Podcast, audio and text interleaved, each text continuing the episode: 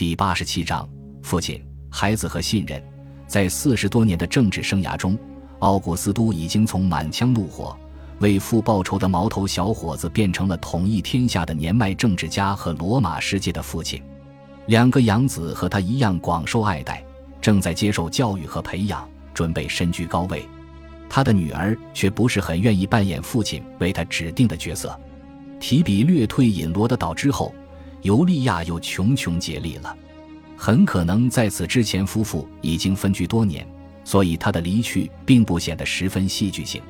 对尤利娅来说，孤单也不是稀罕的事情，因为他和阿格里帕还是夫妻的时候。阿格里帕大部分时间也在外省，但尤利娅不喜欢寂寞。她非常活泼，喜爱艺术，尤其是诗歌，喜欢和其他受过良好教育的美貌贵族青年待在一起。他深知自己地位显赫，所以他的圈子几乎全是出身豪门望族的青年贵族，他们的姓氏可以追溯到罗马的上古。他们都很年轻，没有参加过内战。是在和平与繁荣的年代成长起来的。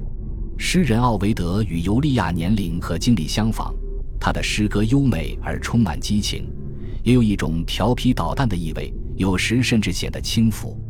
他没有早先一代诗人阴暗的潜意识和严肃性，而有着一种无法压抑的喜悦感。大约前两年，他在创作三卷本《爱的艺术》这部诗歌，表面上是技术手册。讲述如何寻觅和赢得爱人。这部书主要讲的不是性爱，而是引诱，而且描述了奥古斯都时代罗马的一些纪念性建筑，并重述了一些著名的神话故事，如伊卡洛斯的故事。与此同时，向男女读者提供建议。他多次向读者保证，自己并不是在颂扬通奸，并没有威胁罗马正当的婚姻和繁衍后代。他的笔调从来不是刻板和说教式的。一直到第二卷和第三卷的最后一行都是这样。在最后一行，他让听取其建议的人宣称：“那所是我们的教师。”萨路斯提乌斯和西塞罗有时会抱怨罗马精英阶层年轻一代的放荡不羁和漫不经心的奸情。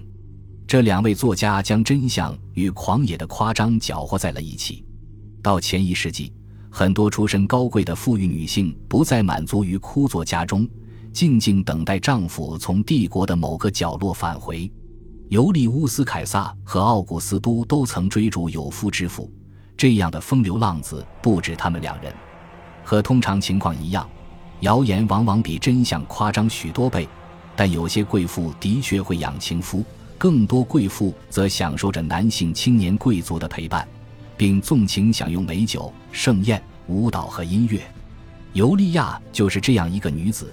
显然非常喜爱奢靡的生活和男性的陪伴，在她与阿格里帕的婚姻中，据说奥古斯都曾怀疑他不真，但后来看到他的所有孩子长得都很像阿格里帕，才放下心来。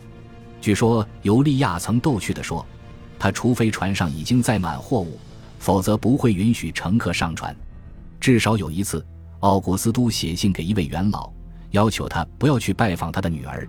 但奥古斯都似乎让自己相信，尤利娅的行为举止虽然愚蠢，但并没有越轨。奥古斯都暗示尤利娅，他应当效仿他的继母。毫无疑问，尤利娅对此的反应非常冷淡，毕竟李维亚比他大二十岁左右。尤利娅向元首保证，他的朋友也会和他一起变老。前两年，尤利娅三十七岁了，已经生了六个孩子。人们往往会努力与衰老对抗，尤其是那些为自己的美貌而骄傲的人。有一次，尤利娅的奴隶帮他拔掉白发时，奥古斯都突然来了。后来问他是不是宁愿秃头也不愿意有白头发。前两年发生了不得了的大事，元首发现了确凿的证据，尤利娅有一桩或更多婚外情。我们不知道奥古斯都是怎么知道这些事情的。也无法判明事情真相，所有史料都不怀疑他有情夫，有些情夫被指名道姓，如诗人瑟姆普罗尼乌斯格拉古，一个阿比乌斯克劳迪，一个西比阿提图斯昆克提乌斯克里斯皮努斯，以及最有意思的是，尤卢斯安东尼也名列其中。此外，还有一些没有名气的情人，但史料没有给出具体的姓名。被指名的情夫毋庸置疑都是豪门贵族，所有人都可能和尤利娅年龄相仿。除了通奸之外，尤利娅还被指控有一些肆无忌惮、令人发指的恶行。据说她公开举行酩酊大醉的聚会，甚至在演讲台上狂欢取乐。她还在夜间集会，给广场上的马西亚斯雕像戴上花环。更疯狂的故事说，尤利娅渴望新的刺激，公开向过路人出卖自己的肉体。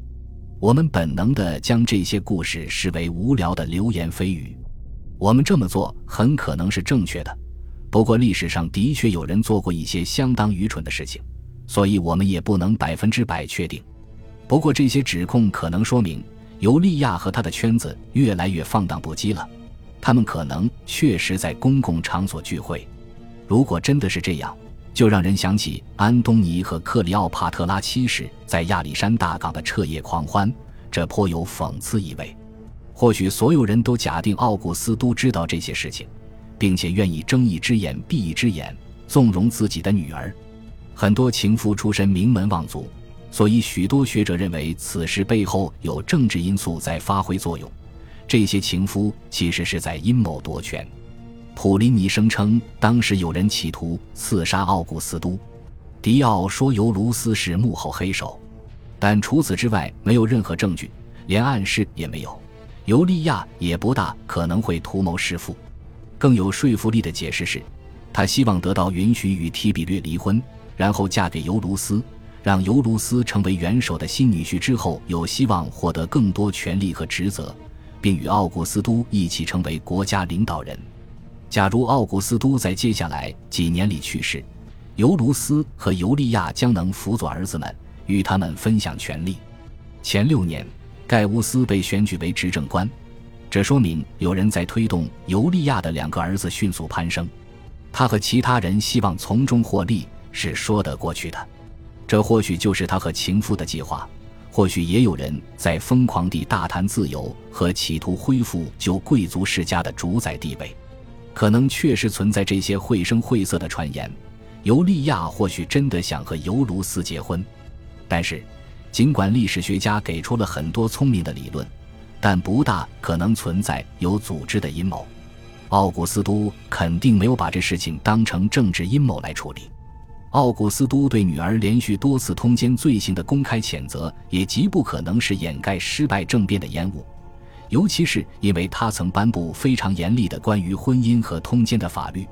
元首让他的家人扮演非常公开化的角色，把他们当作罗马人恰当行为的榜样。对奥古斯都来说。尤利娅的通奸是比提比略退隐更严重的背叛，奥古斯都肯定有很深切的感受。他原本无需公开处理此事，却坚持让元老院来处置，让一名财务官宣读他的书信，因为他无法亲自到场发表讲话。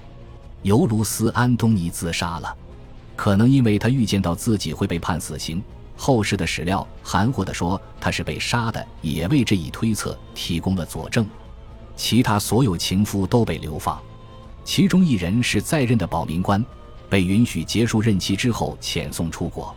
尤卢斯·安东尼的年幼儿子也被放逐，后来在马西利亚生活，死在那里。总的来讲，这些相对宽大的处理是驳斥政治阴谋论的最有力论据。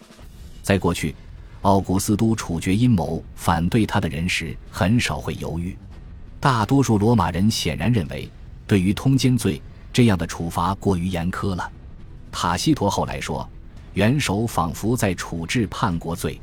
这种说法或许最接近真相。